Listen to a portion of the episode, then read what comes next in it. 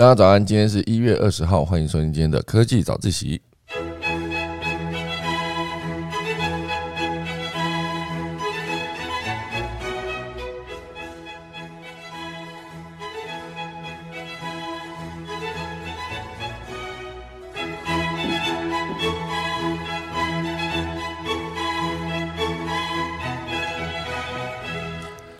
好的，今天科技早起要跟大家分享一个新闻。第一则是，呃，昨天应该就已经发生了，一个重磅消息：微软，微软它收购了动视暴雪这个知名的游戏公司，它就获得了强势的 IP 以及四亿的玩家，当场成为世呃世界上第三大的游戏公司。哈，呃，当然有一个说法是说，微软这一个操作呢，其实是微软五件意在 Meta。好不好？因为接下来还是会在游戏、在 VR、在那个虚拟世界、虚拟世界里面做一个决战。好，所以这个后续的新闻呢，以及可能会有什么发展，大家跟大家分享。第二大段呢，会跟大家聊到的是。进电视，好，就是之前不是有进周刊嘛？进电视，好，它现在已经获得 NCC 的许可，即将开台，我就会成为近十年来首家取得执照的新闻台。好，这是今天第二大段新闻。好，就是从媒体，哈，一路从那个杂志啊、平面纸本，然后做到网络，然后直接做到现在要做到进电视新闻台。好，等下跟大家分享。第三大段呢，会跟大家聊聊红海二零二二年的科技布局。主要就是它全力拥抱元宇宙以及量子运算技术，那细节是哪些呢？等下就来跟大家详细的解释。好，等下钟声过后，进入今天的科技早起喽。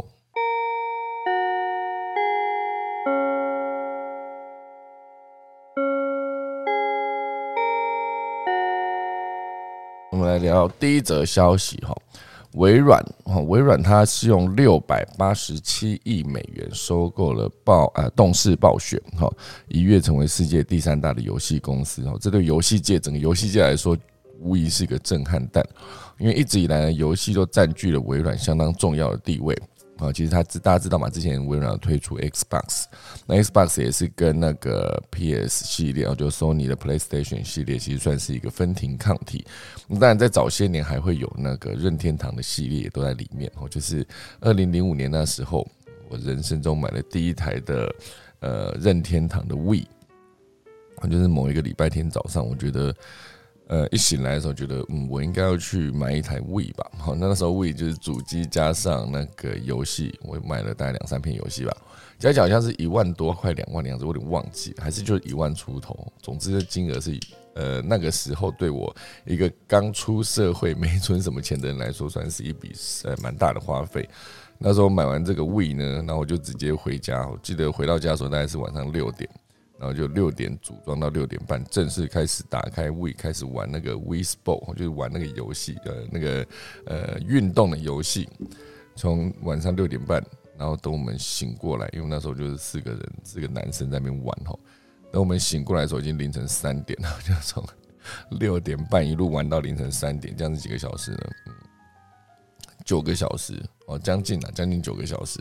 哦，所以有点夸张。然后接下来就手痛了一个礼拜，脚也痛一个礼拜，因为那时候玩那个 We 的游戏，其实是一个，就是你在呃打网球的时候，你会去挥拍嘛，然后你在呃打乒乓，呃应该说打保龄球的时候，你会有一个丢保龄球的动作，所以你的脚得往前跨，哦，所以左脚大腿的呃后侧就非常的酸哈，所以那个时候玩这个游戏，其实就是一酸就酸一个礼拜。然后当一个礼拜差不多手手脚比较没那么酸，说哎又到了礼拜天了，又跑去朋友家玩，继续玩这样，他们就一路玩玩玩玩到最后面，就是那一段时间就是非常认真的在玩这个游戏。那这其实只是我玩游戏的其中一个呃面貌，也不算面貌，就是曾经的一段历史哈。那非常能够占人家眼球跟时间的一个存在哦。早些年我在。国高中那时候有在玩电脑的单机游戏，就是呃《孔明传》，然后从最早的《三国志英杰传》开始玩，然后后来玩了《曹操传》，也玩了《孔明传》哈。那个《三国志英杰传》其实严格说起来，还是会以刘备这一个阵营当做第一人称视角。哦，所以他就必须打败万恶的曹操，然后统一天下这样。那当然，后来出了后续的《孔明传》，其实也是以孔明这个角色为主要的第一视角，然后就是以辅佐刘备，然后就可以直接呃，就是把全世界统一哦。就那时候，当时统一中国的当时的天下。东汉末年之后，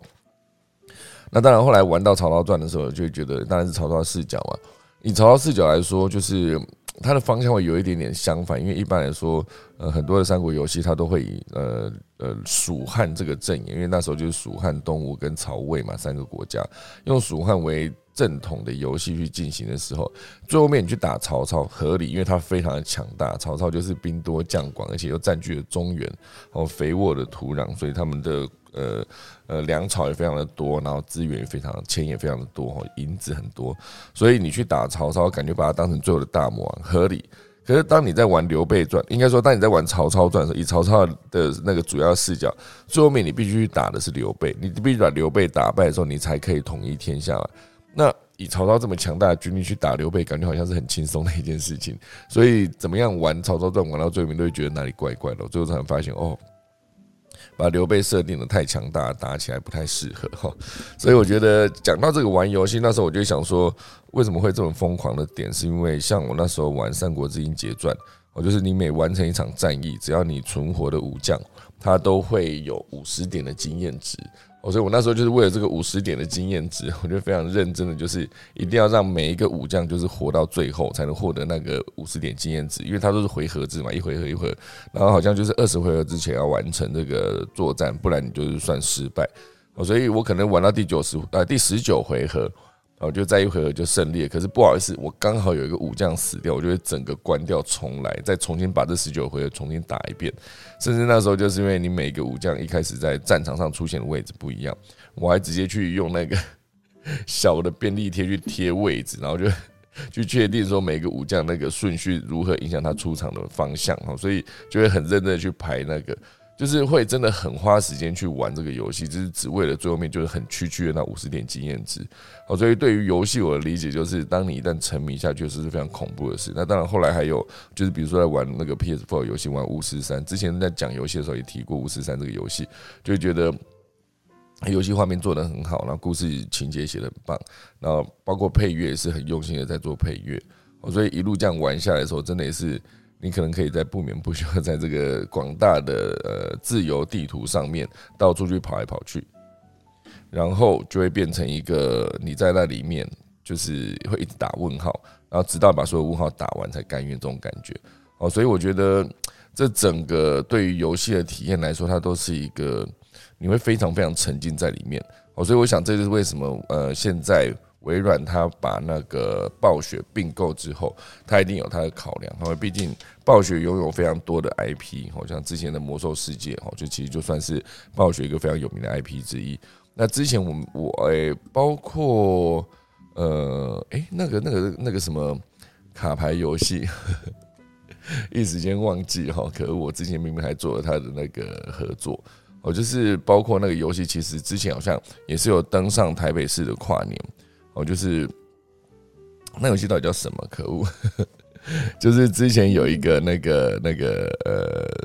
我们有出了一个世界冠军的啊。其实台湾就是这个这么这样很特别的一个存在。很多人口数在全世界排名第五十几，可是往往就是会不知道为什么就是会出一个世界冠军。哦，就是在游戏这个领域上最早期的真正成，二零零几年的时候，因为那个世纪帝国。哦，所以我觉得，嗯。整个游戏产业，它当然产值非常的高，所以，嗯，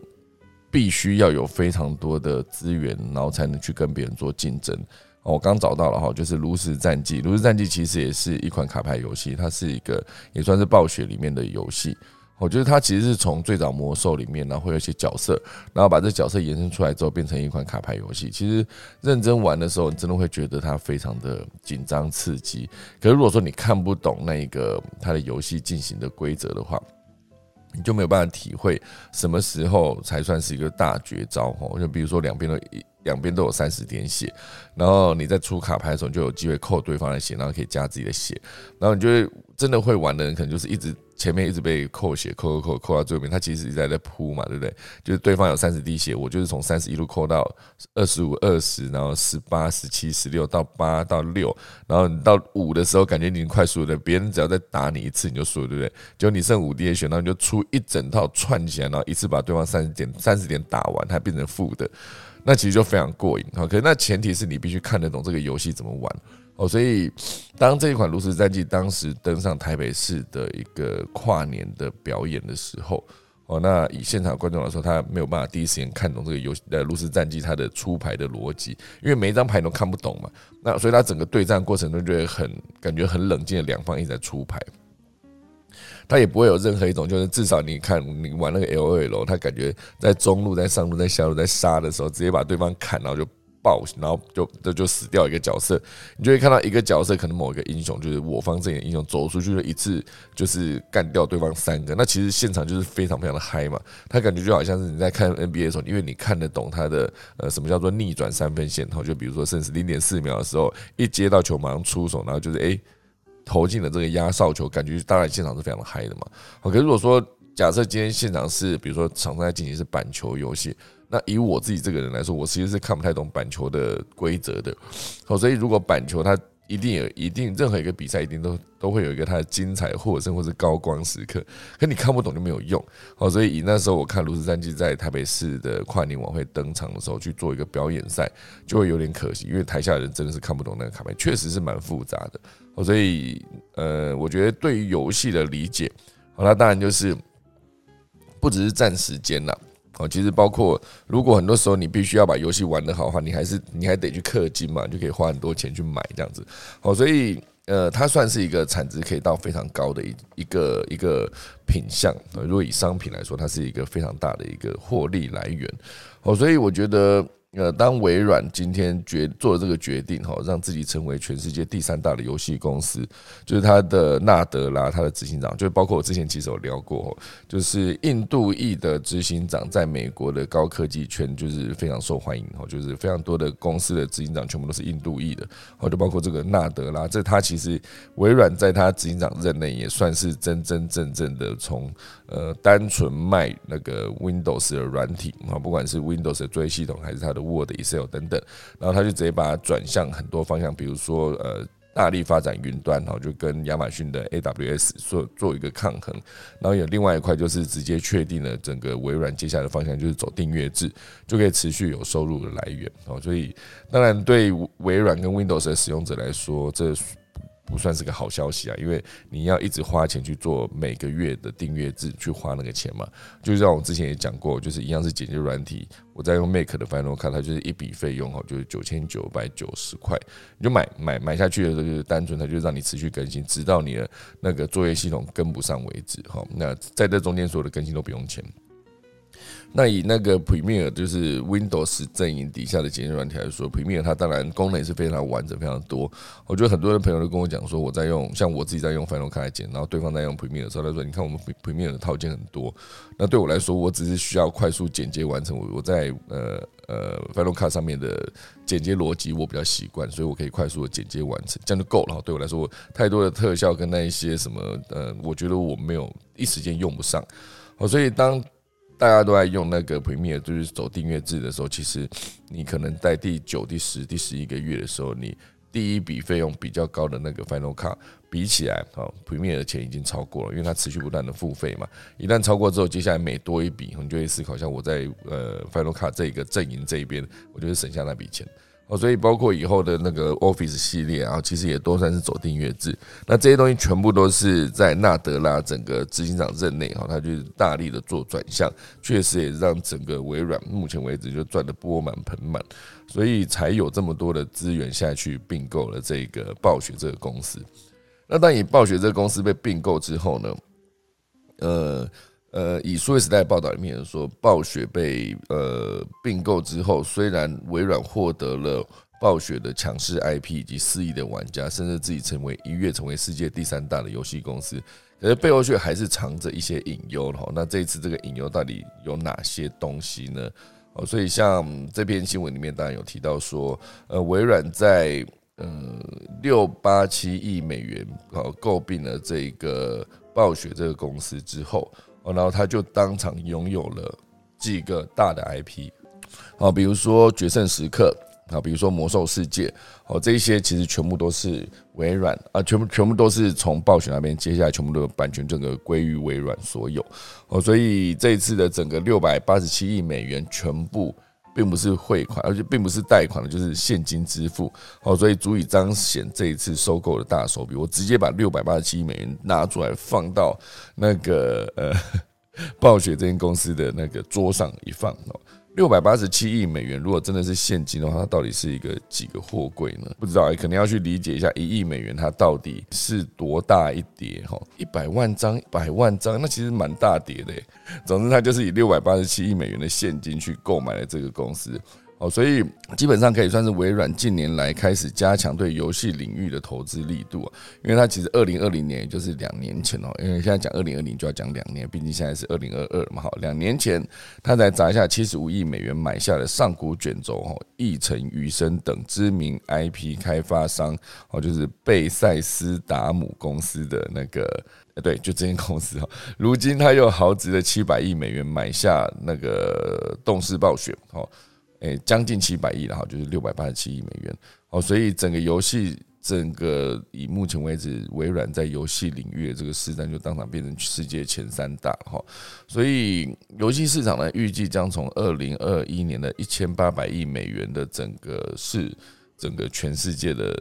价值哦，就是从到二零二四年的时候会成长至二一九零亿美元，我觉得日渐庞大的市场规模哦，刚刚讲一千八百亿美元市场规模哈。然后再加上这一阵子吹起的元宇宙风潮，那这全部都是呃微软会大手笔投入游戏领域的一个缘由。这个买下去的这个，它到底可以带来哪些优势？因为这篇文章分析了优势跟劣势嘛，哈，呃，优势跟隐忧啦。那当然最显而易见是当场决胜时刻这个 IP，魔兽世界这个 IP，暗黑破坏神这个 IP，全部都。当场变成微软哈，但对投资而投资人而言而言呢，这算是一个有喜参半的消息。喜的当然就是他获得这种收购策略可以获得一个弯道超车的机会，哦，就是直接把 Xbox 哦，就假设接下来就像我刚刚讲那些《决胜时刻》《暗黑破坏神》《魔兽世界》全部都变成 Xbox 的。哦，因为它的对手就是 Sony 嘛。哦，原本我是动视暴雪的时候，我可以把我的呃内容直接上架在 PlayStation 系统，也可以上架在 Xbox 系统。那如果说现在我今天是微软，我直接把这个三个游戏买下来，我就直接指上我的 Xbox。哎，不好意思，接下来如果你还是持续想要玩《决胜世界》，想要玩《魔兽世界》的时候，哦，《决胜时刻》跟《魔兽世界》的时候，你就只能玩我的 Xbox。那对 PlayStation 来说，哎，你当场就少掉了三个游戏开发商跟你的合作伙伴。好，所以因为毕竟 Sony 其实它的 PlayStation 系列、PS 系列其实一直在主机领域就保持领先地位。哦，这一点这一点确实也是做的非常的好。哈，好，所以以那个媒体有估算，从二零二零年的十一月到二零二一年的十二月这十三个月之间，我觉得讲的就是 PS Five 哈，就是 PS 五它上线之后，它预计销量就能达到一千五百二十八万台。哦，相对的，哦，Xbox 系列其实只有九百八十四万，哦，就差了呃呃呃，最多大概是人家的三分之二，哦，差距超过百分之五十啊，哎，对哦，蛮多的哈。所以，但微软的平台也不只是 Xbox，因为 Windows 才是他们最大的游戏平台，哦，所以他们近年就强推 Xbox Game Pass Pass，哦，就是它可以直接有两百款游戏，然后用极极优惠的价格去吸引所有的玩家成为会会员。哦，所以这就是接下来 Windows 这个微软这个公司在 Windows 游戏跟 Xbox 游戏上面的一个很大的布局。哦，就是为了接下来可以直接跟 Sony PlayStation 系统做一个竞争。哦，所以我觉得当这个很多的游戏全部都转向到 Xbox 身上的时候，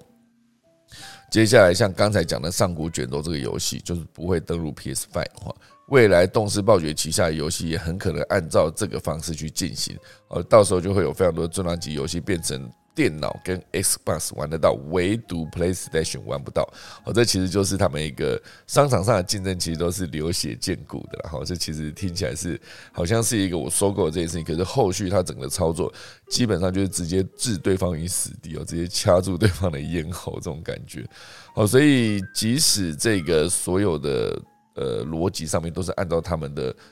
最最美好的想象去做哈，就是我不会去呃，让我的游戏变成你的平台上也可以上架。可是当然，你买了这个动视暴雪，它还是会有一个隐忧。当然，动视暴雪之所以会卖。哦，因为我自己手上有这么多强大的 IP，我如果不是遇到什么问题的话，我也不会去卖嘛。那当然就是他遇到问题什么呢？就是呃，第一，哦，这个收购的价格实在太高了哈，六八七亿美元，比之前动视暴雪市值高出将近两百亿哦。哦，所以原本。动视暴雪可能它的那个市值是差不多四八七亿美元，微软就说好吧，那我再多付两百亿，直接把你公司买下来，我就多了两百亿。这个操作哈，就是会导致一操作一经揭露哈，就是微软股价应声下跌百分之二点五，哦，相当于直接蒸发了五百万美元的市值。那动视暴雪股价反却却相反的，它大涨超过百分之二十五，哦，市值就来到了六四一亿美元。哦，所以这个一来一往之间哈，微软的市值就往下降，然后动视暴雪。市值大涨百，而股价大涨百分之二十五，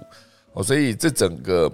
你收购这么高这个金额之后，你要如何去做损益两平？就是这笔投资要如何回本？哈，就以回本这个逻辑来看更简单嘛。单纯的这个溢价呢，就是你花多花两百亿美元，它其实不是太要紧。可是真正令人紧张的就是，之前大家一直讲哈，动视暴雪过去一段时间以来一直在走下坡。好，不管是它的游戏，哈，身为它主要营收来源的《决胜时刻》最新推出的《决决胜时刻》先锋存在技术问题，受到玩家的大量抱怨，哈，而且二零二一年圣诞季在英国的销量比前一年大跌百分之三十六，好，这就有点惨。那当然，它的招牌魔兽世界，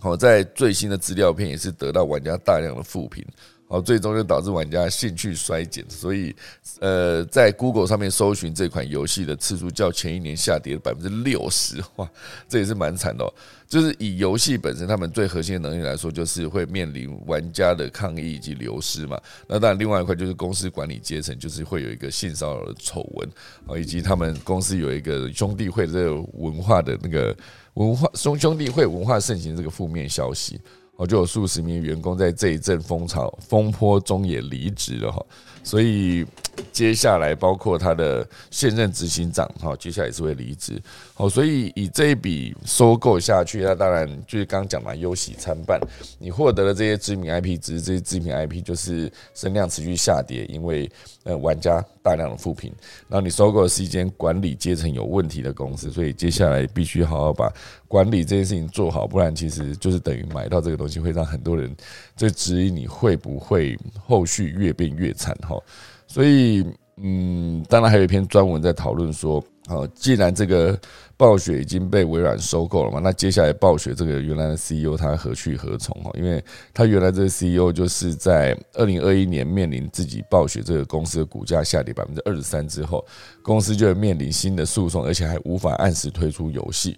哦，所以包括什么内部的管理，就刚刚持续提到的性骚扰的问题啦，然后还有公司内部的员工也罢工，还有超过一千五百名员工签了请愿书，要求罢免公司的 CEO。哦，所以我觉得。这整个中间离职的人很多，三十七人离职，然后还有还有很多哦，他他们的管理阶层也很多人离职，然后在其中还有人受到了调查跟处分。好，所以这这一门生意，它到底是不是一个好生意啊？到底这个来自印度裔的这位能够让整个微软起死回生，这位执行长纳德拉，他做了这个决定之后，他背后一定有他的盘算。因为我觉得这个时代哈，就是应该是所有的时代都是这样子。就是杀头生意有人做，赔钱生意没人做。他既然敢多花两百亿美金去买了这间公司，呃，就是声量下跌，然后管理阶层面临问题，一些风波存在，好，就是。的这间公司，它一定会有它的盘算，会不会它其实到最后面根本就不是会从这个 IP 这个领域，可能他买这个只是单纯想说好，我就把那个 Sony 的 PlayStation 系列卡住，好这样就好了，我就完成了这一次的收购任务。最终我还是会从游戏这个领域直接转向去做那个元宇宙这一块，也许它的逻辑会是这样，不然。怎么看来说，它都是一个首先你溢价两百亿美元去买这间公司，它就不会是一个对的逻辑哈。所以接下来它的发展值得大家期待。就是整个二零二二年开年的现在，嗯，马上来了一个重磅的游戏界的重磅消息哦，就接下来就看他们怎么发展。我希望最后能够证明微软的纳德拉执行长他做这个决定不是一个错误的决定。好，这是今天第一大段。第二大段我觉得也蛮有趣的哈。就是呃镜电视，好镜子的镜哦，因为之前不是有镜周刊嘛，哈，就然后镜周刊里面其实有非常多优质的内容，当然觉得属于大众非常喜爱的所谓的八卦新闻，他们其实也是非常的多。我觉得从那个一周刊退出之后，现在就是镜周刊成为一个类似之前可以做爆料的一个媒体。可当然，以我认识蛮多在进传媒里面工作的工作人员来说，他们其实也是非常多认真在做的内容，好，包括进文学，好，者他还有一些他们的对于一些呃社会角落的小故事的报道，其实也算是蛮优质的内容。就是如果你不要只看所谓的花边新闻，或是八卦媒体，呃，或是八卦。报道，现在狗仔追踪啊，这些等等的新闻，因为对我来说，其实我是一个蛮久没有看这个所谓的比较呃八卦的杂志，我比较少看。那当然，呃，以进电视这件事情来说，进是那个镜子的镜，我在强调，也不是说真的要进电视台进的那个进哈。因为这个案子呢，其实已经经历了两年的审查了，我觉得 NCC 去做了两年的审查，最后面在十九号，也就是昨天。他做了一个决议，就是说许可卫星广播电视进电视新闻台的申申设哈，就是申请跟设立，并就其未来营运附加条款及行政指导，就接下来都可以直接在 NCC 呃底下被纳管。好，所以这两年来呢，就是呃这一个最终的结果，就是让进电视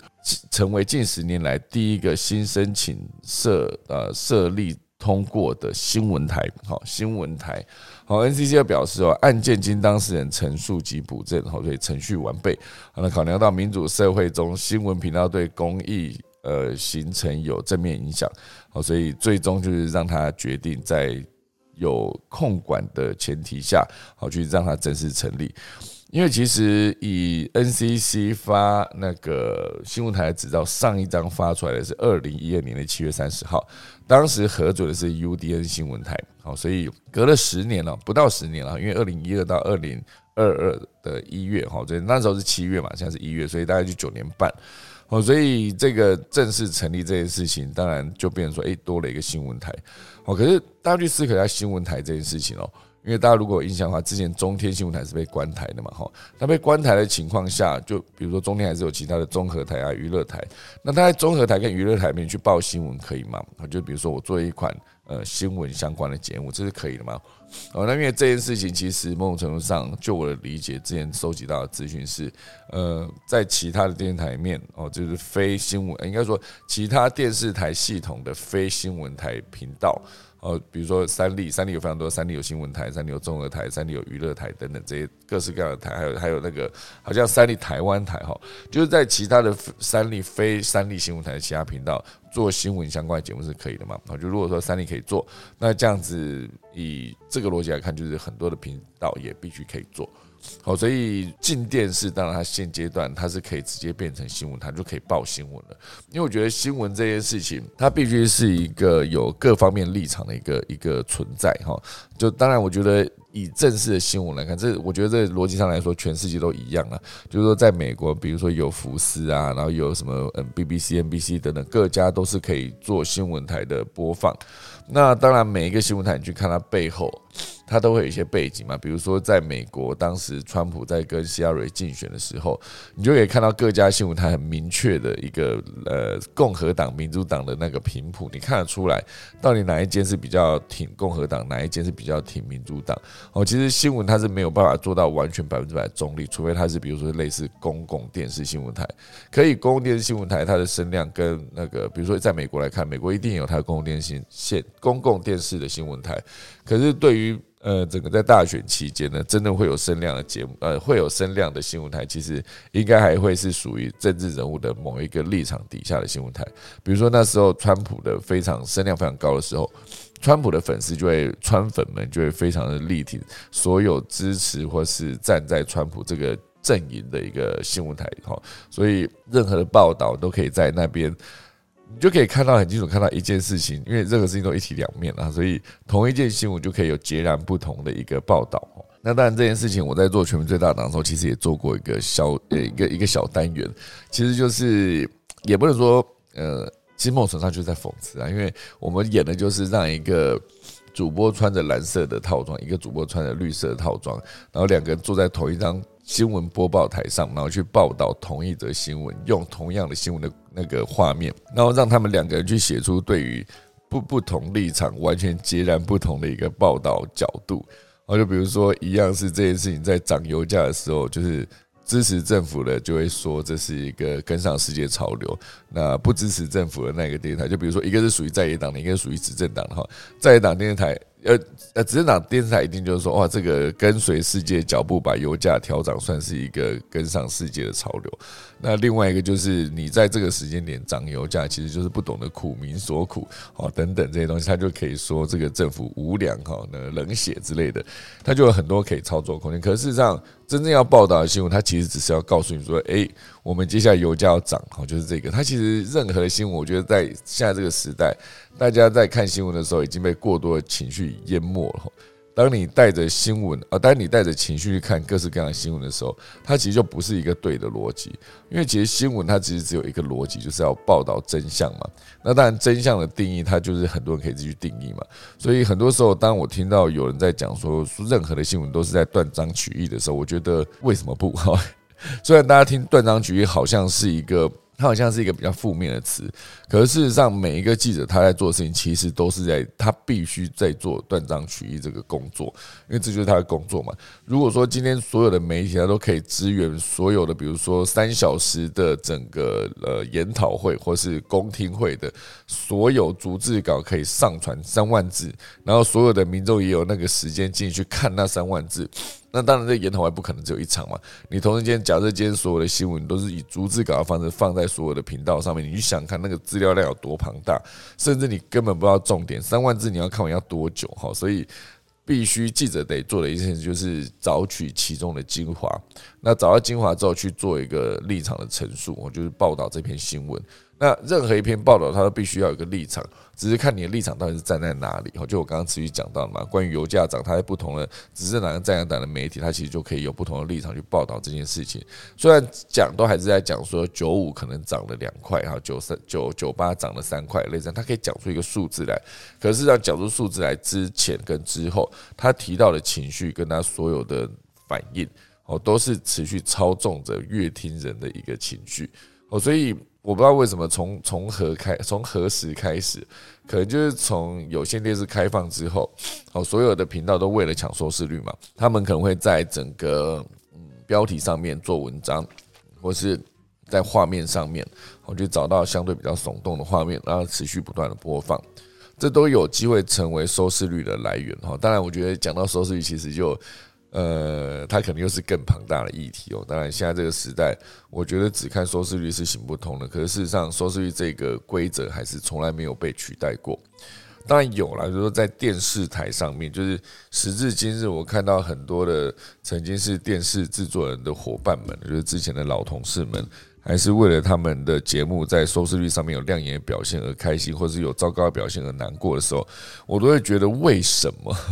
就是为什么现在还是要有人在看收视率？难道收视率真的有这么重要？真的有这么准吗？如果没有的话，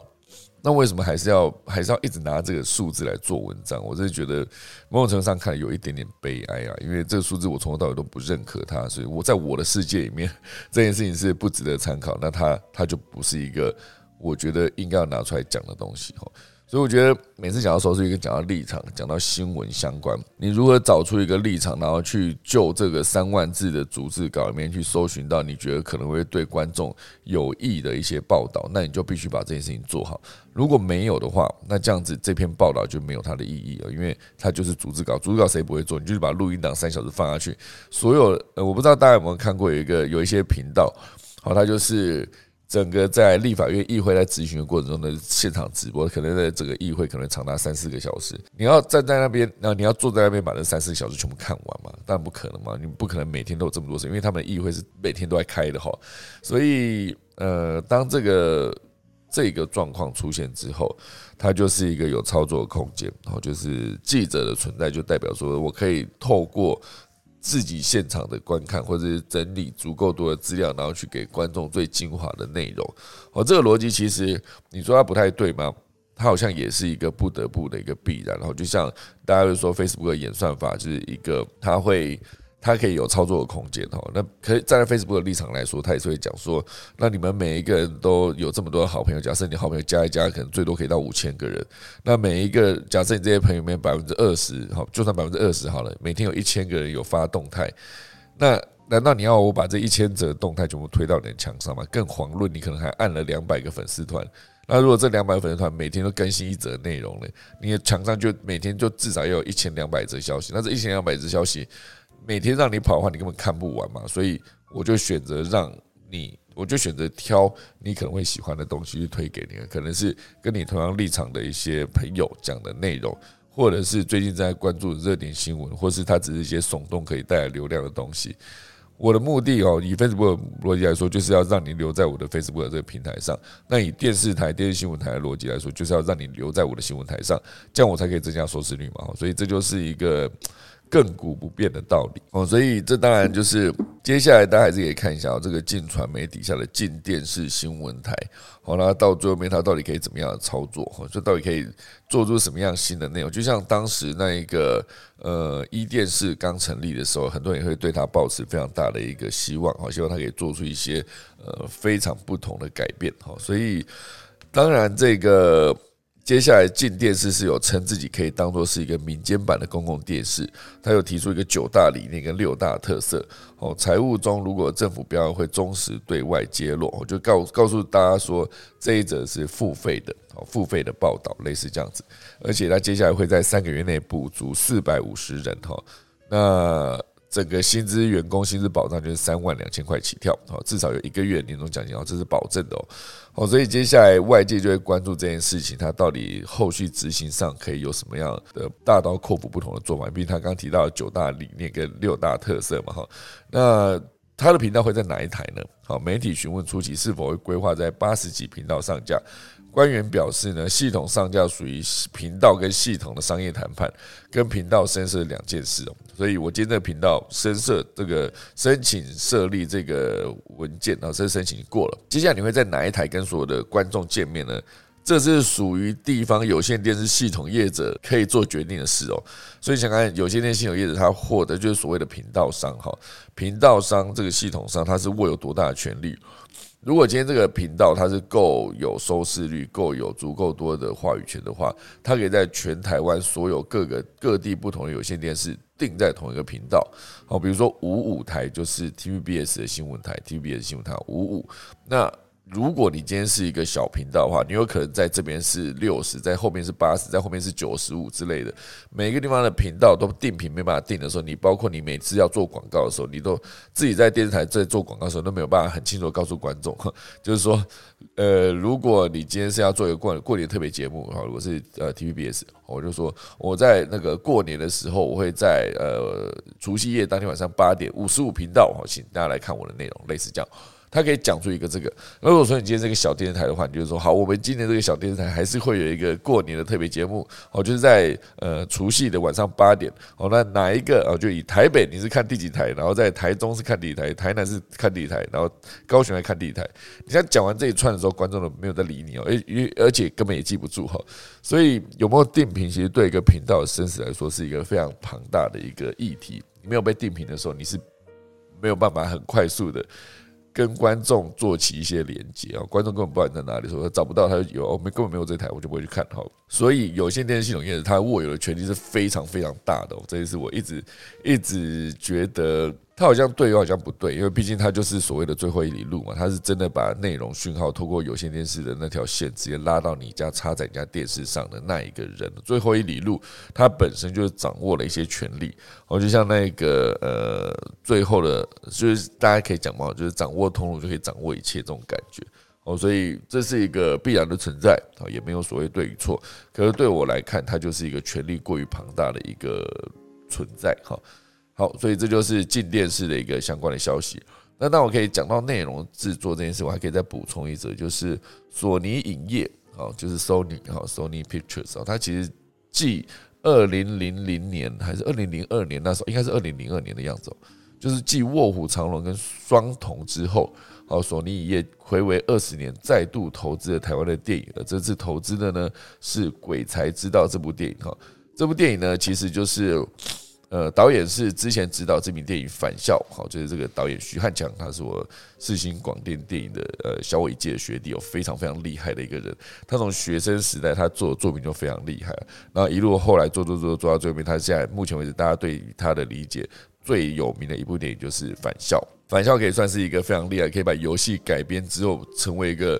相对没什么负评的这个作品了，这其实很难呢。很多游戏改编成电影的时候，它其实改编成影视作品，它其实会受到蛮多的那个铁粉的冲击。哦，所以如果你没有做好的话，话就是当铁粉一旦不满意的时候，就会被批评的非常惨。可是反向，它确实是在整个执行上面是做的非常的好。哦，所以接下来这个徐汉强呢，他其实就有机会。我觉得应该说，呃，这算是一个制作公司千猴子哈，跟千猴子这也是一个制作公司，它也是一个娱乐公司，也是一个电影行销公司哈。呃，其实之前行销的非常多作品都非常的成功，就好像那时候返校也是哈，所以他是跟索尼影业花了将近一年的时间，好在呃今年的一月十九号，也就是昨天正式宣布返校这个导演电影徐汉强的新作《鬼才之道》获得了 Sony 影业的投资，这也会是 Sony 影业自从双瞳跟卧虎藏龙之后，暌违二十年再度投资台湾电影，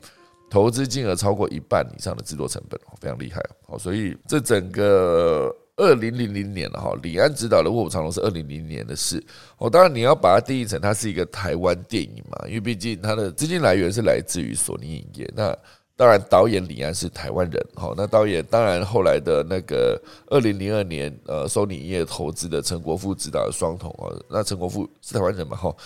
二零零四年他投资周星驰执导的《功夫》，那周星驰就不算是台湾人嘛？那以李安这个角色来说，李安他当然就是一个是全球知名的导演，他导的戏也非常多的多样，他可以导文学小品啊，比如说像那个《傲慢与偏见》，他也可以导一些英雄电影，比如说《绿巨人浩克》，他也导过，然后也可以导一些同志电影《断背山》，然后同一间这个喜宴是传递东方的饮食文化，那那《卧虎藏龙》就是一个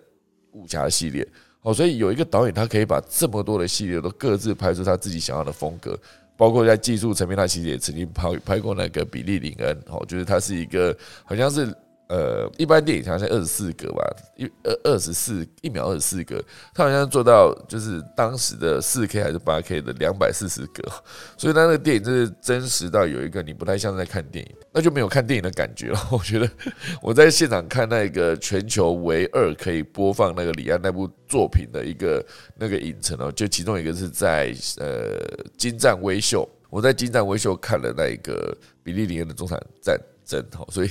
看完觉得我刚到底看了什么？因为它真到一个程度，它就太假了，就感觉你好像就是人在现场，然后你不是在看电影。那不是在看电影的时候，你就会很 confused 哈。对我来说，好，所以当然我觉得再讲到索尼影业，好，它是二零一九年真正在台湾成立分公司之后呢，发现很多电影哦，比如说怪胎啊，比如说刻在你心里的名字，比如说当男人恋爱时哦，你说当然恋爱时呢，当然票房破三亿嘛，更厉害。好，所以进行发行的瀑布也是获得了金马奖最佳影片等四大奖项。好，所以这一次当然索尼影业投资的鬼才知道是看好台湾电影制作市场之外，也品质保证的制作团队跟金奖卡司的阵容，跟意想不到的喜阴间喜剧这个题材，他们还是看好可以走向国际这件事情。好，所以当然这边这鬼才知道的剧情呢是描述。往生的鬼魂在阴间力争上游，发展演艺事业，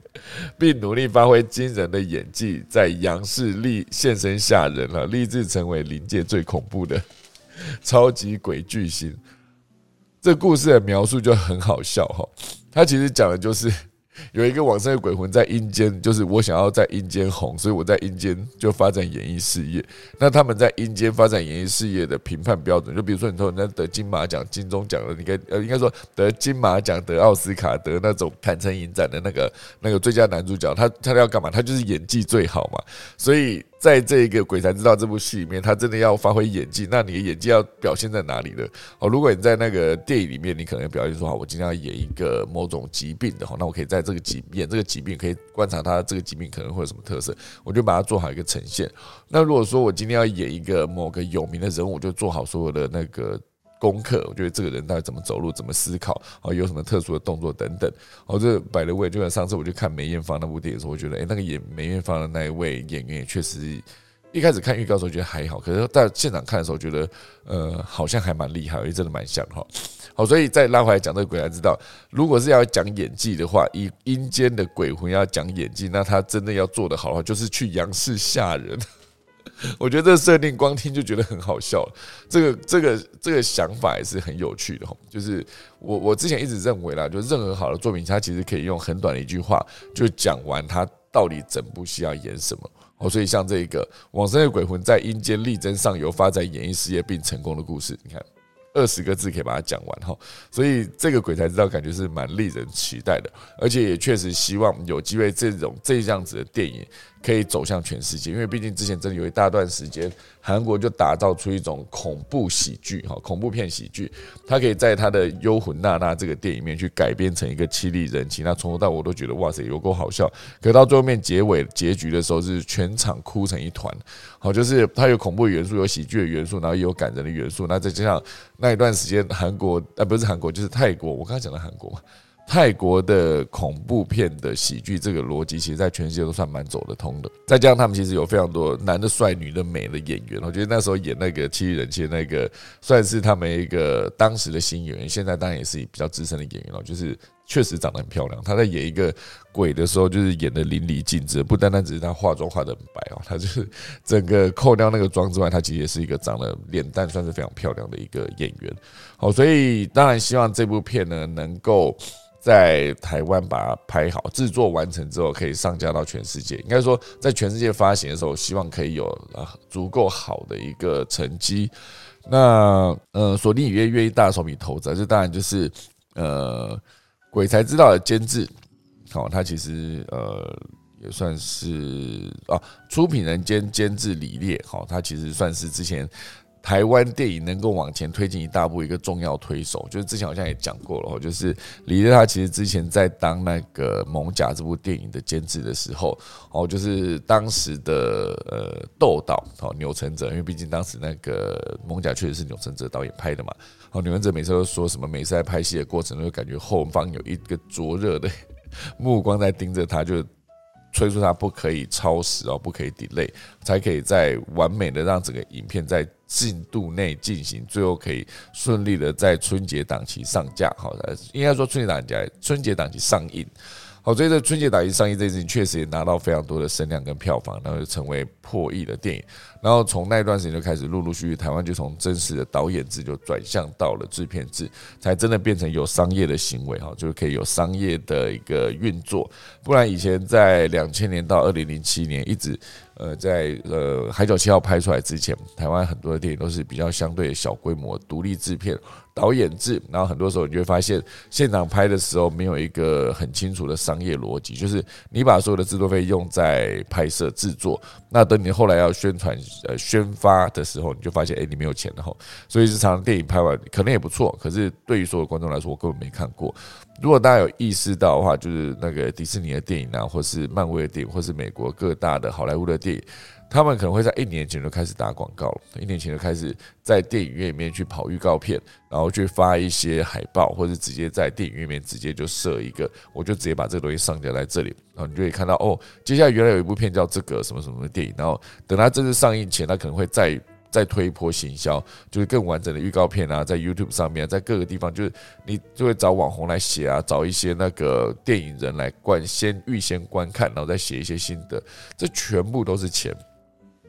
当你这笔钱不存在的时候，你电影拍的再好，你的作品再好，其实没有人知道的时候也是枉然哈。所以这当然就是希望这部《鬼才知道》呢，目前为止啦是在剧本修改阶段，预计会在二零二二年开拍，哈，有望在二零二三年透过索尼影业在戏院上映。我希望就是这个徐汉强导演呢，可以顺利的把这部片推向全世界。我觉得每每看到我们台湾的作品可以走向全世界的时候，我都觉得非常的开心哦。也就是讲鱼有龙颜有点怪，因为毕竟我跟这个学弟算是没有非常的熟，可是就是看他之前做那个那个返校，我就觉得哇，这人真的太厉害了。我生活周遭有非常多非常厉害的角色，哈，所以常常在看他们在作品，实际上之前那个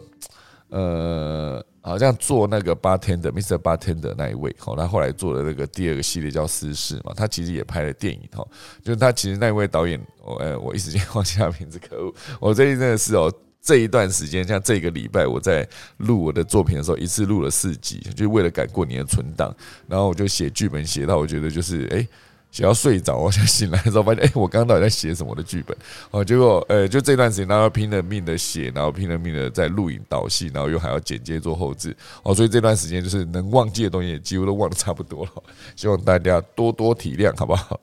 好了，总之就是希望这个徐汉强导演这个鬼才知道，在经过 Sony 的投资之后，能够有足够多的资源可以拍得够好，接下来就可以进军全世界。好。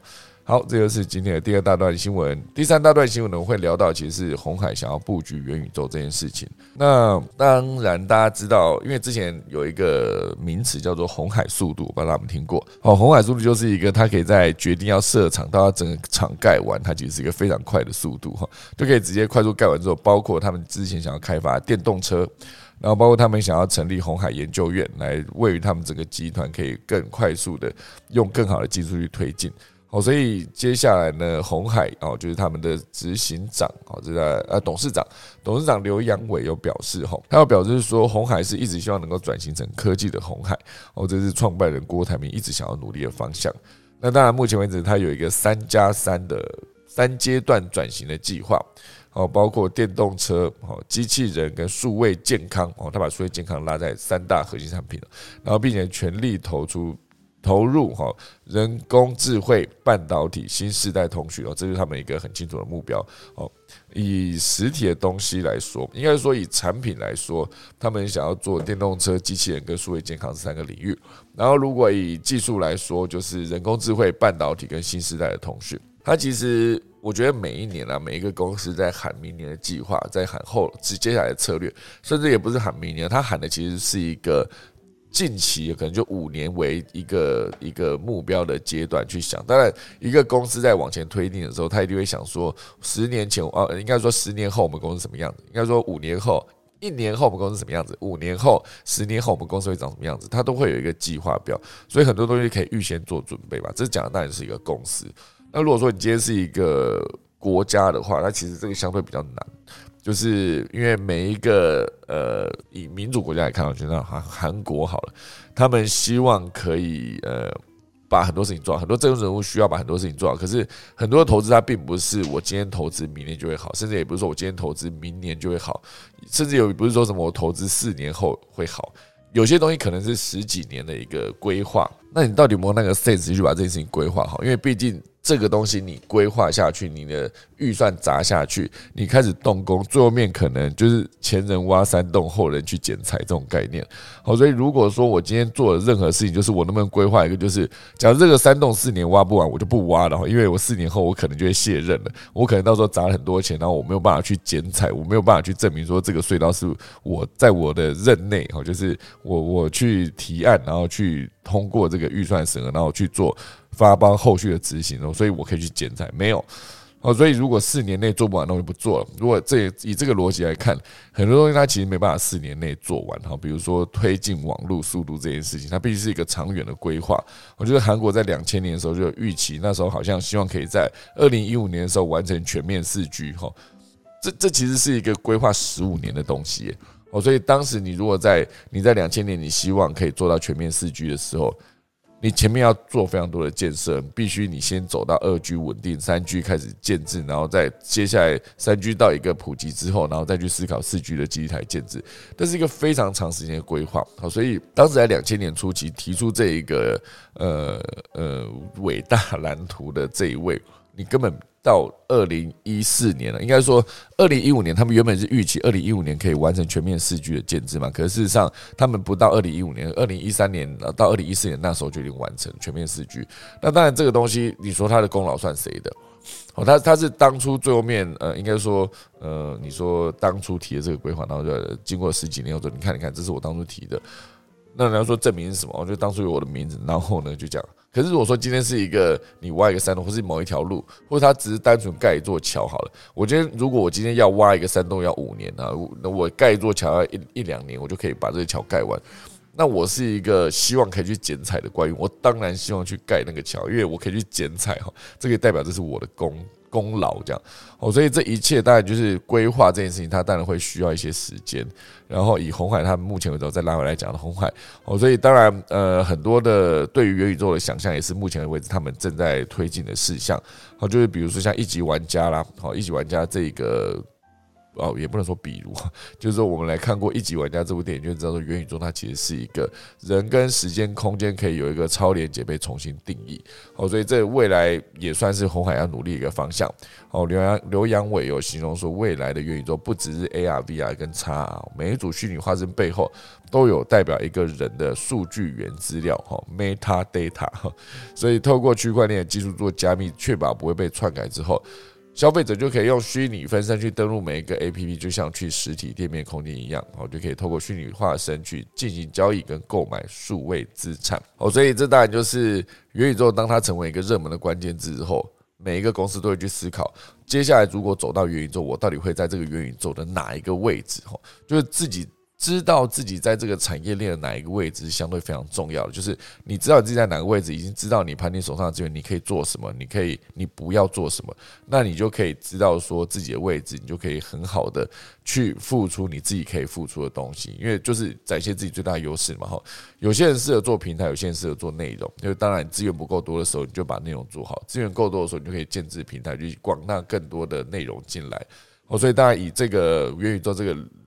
立场来看啊，就是红海它当然会会是一个平台角色切入。那因为元宇宙的市场规模呢，有预计有彭博社的统计，在二零二四年呢可以增加到八千亿美元。好，所以眼看微软啊跟 Facebook 改名的 Meta 啊，都大型公司都开始争相开发元宇宙。啊，Intel 的首席架构师呃也有说，要运作元宇宙，现有的电脑运算基础至少需进化一千倍以上。哇塞，还差这么远哦！所以红海的技术，应该说红海的策略性的角色，目前为止接下来会在哪呢？哦，当然一开始大家会觉得说，你们都是做精密机械的嘛，所以一定就是硬体嘛，但当然不是。所以接下来他们一定也想要做软硬整合，这也是为什么他的红海研究院，这也是为什么他们可以快速的打造出他们的红海的电动车。哦，所以包括未未来要做的事情是量子运算。希望也可以在量子电脑可以做到传统电脑做不到运算这个前提下，做出无限的组合，然后让红海变成一个未来可以做量子运算的一个体系。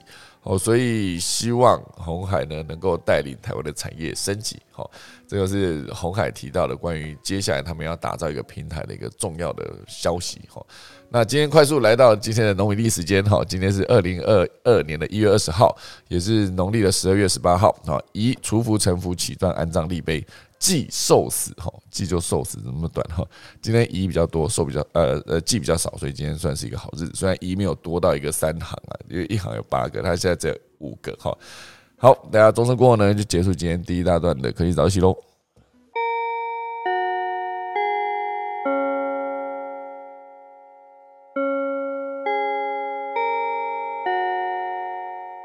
今天我非常准时的在八点整把钟声打完了，我们大家就来欢迎我们的何明燕老师，老师早安。啊，秀导早，大家早。啊，早早早。那个呃，秀导今天提的几则新闻，嗯，哎，我先从后面谈回来好了。红海这个部分，因为因为他们其实还是比较重视硬体啦，所以呃，其实，在硬体上面，他们大概比较多还是放在制造能力。当然，现在那个红海实验室呃研究院。因为是之前那个应该是台北市政府以前的我资讯局的局长李伟斌过去担任那个研究院院长嘛，所以就比较 强调在软体的部分，我觉得是还不错的事情。只是只是刚呃秀导在讲平台的这个事情，我觉得可能还是他们要把它再细分一点点哦，就是说以平台的平台事实上是一个比较以现在来讲。呃，讲平台，你可以是硬体组成，它叫做一个自创的平台。那这平台放在你自己本身，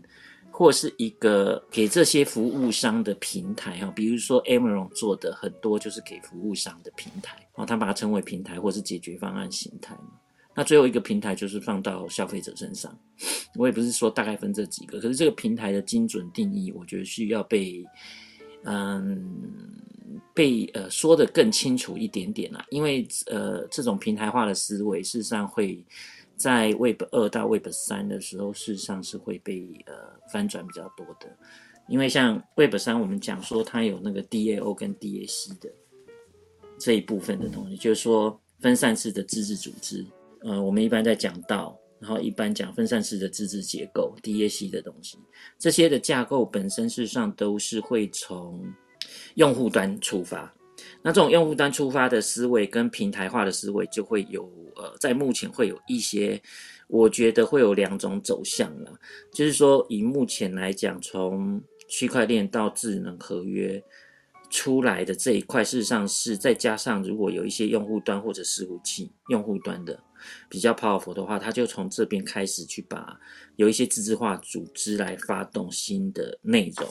或者新的交易。那可是你如果以原来的平台化的想法，就是 Web 二在做的这一类的话，你可能有一个比较呃 dominant 就是主控式的想法，这一类可能都是现在要必须要快速去转化了。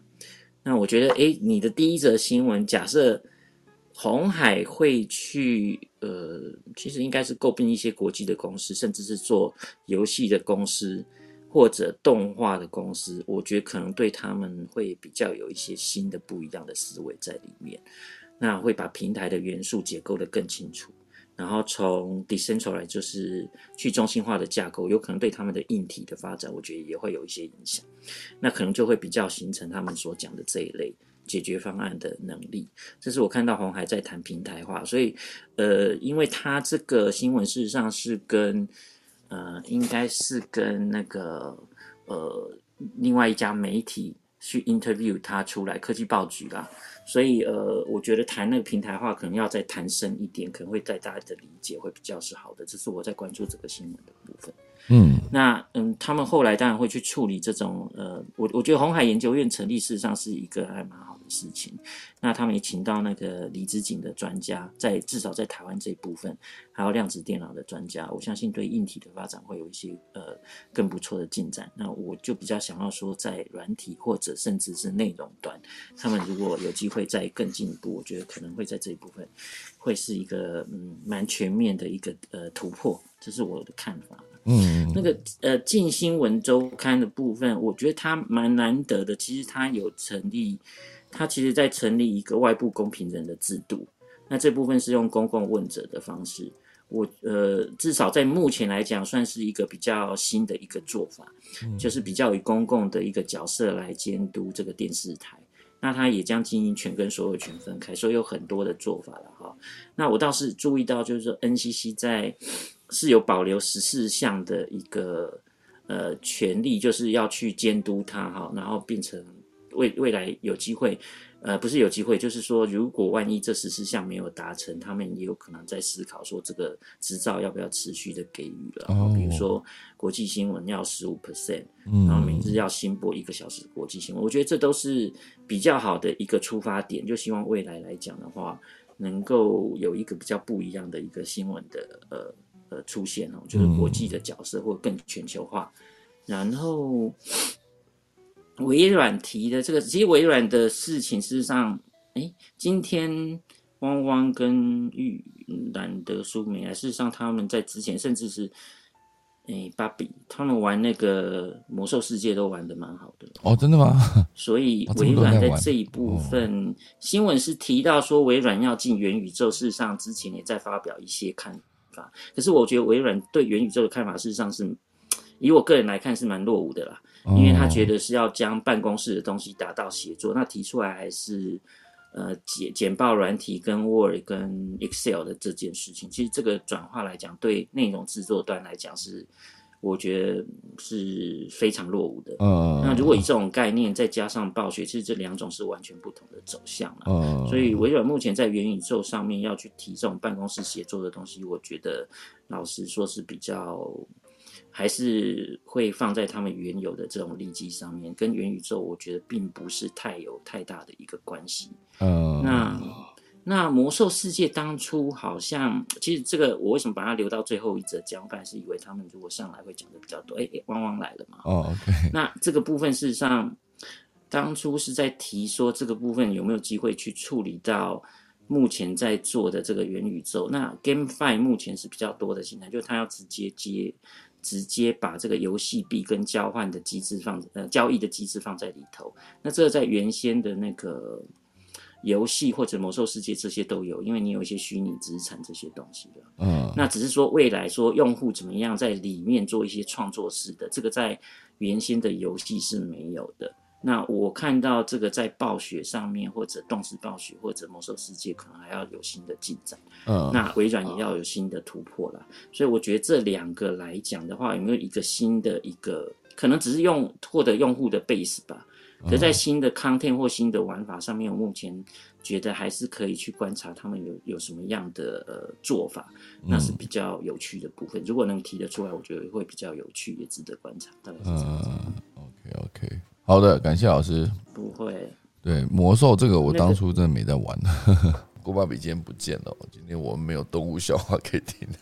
现在时间来到八点十五分了，好不好？今天是一个适合好好工作、准备迎接礼拜五的一天。好的，今天谢谢大家来收听科技早自习啦。等下钟声过，我们就来结束今天节目喽。好，我真的要打下个钟哦，我没有在开玩笑的。